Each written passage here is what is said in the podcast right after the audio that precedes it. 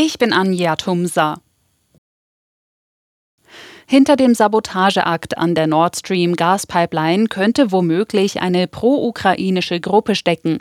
Das haben die Ermittlungen von Sicherheitsbehörden verschiedener Länder ergeben, berichten ARD und New York Times.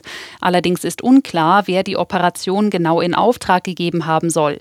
Laut New York Times hatten weder der ukrainische Präsident Zelensky noch Verantwortliche der ukrainischen Armee Kenntnis davon.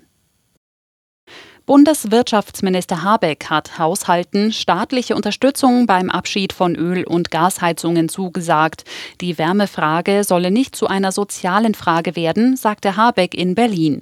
Er kündigte Unterstützungsmaßnahmen an, solange Wärmepumpen deutlich teurer seien als Gasheizungen. Die bayerische Staatsregierung will die Digitalisierung in Bayern vorantreiben. Das Kabinett hat heute dafür einen Digitalplan beschlossen.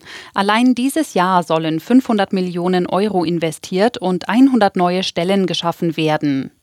Rund 200 Maßnahmen umfasst der Digitalplan. Dazu gehören Weiterbildungsangebote für Bürger und die Verwaltung und der Ausbau der digitalen Infrastruktur. Digitalministerin Gerlach. Damit kommen 3,1 Millionen zusätzliche Glasfaseranschlüsse, 2000 neue Mobilfunkstandorte und weitere 250 mobile Masten, die auch mobil einsetzbar sind, hinzu. Außerdem würden Genehmigungsverfahren erleichtert, so Gerlach. Der Digitalplan soll zudem Klimaschutz und Digitalisierung Regierung zusammenbringen.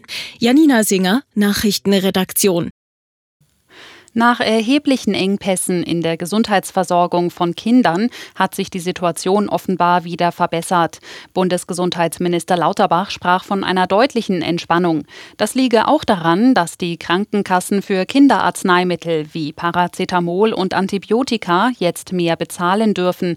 So liefern mehr Anbieter, die zuvor ins Ausland verkauft haben, auch nach Deutschland. In der Fußball Champions League spielt Dortmund heute um den Einzug ins Viertelfinale.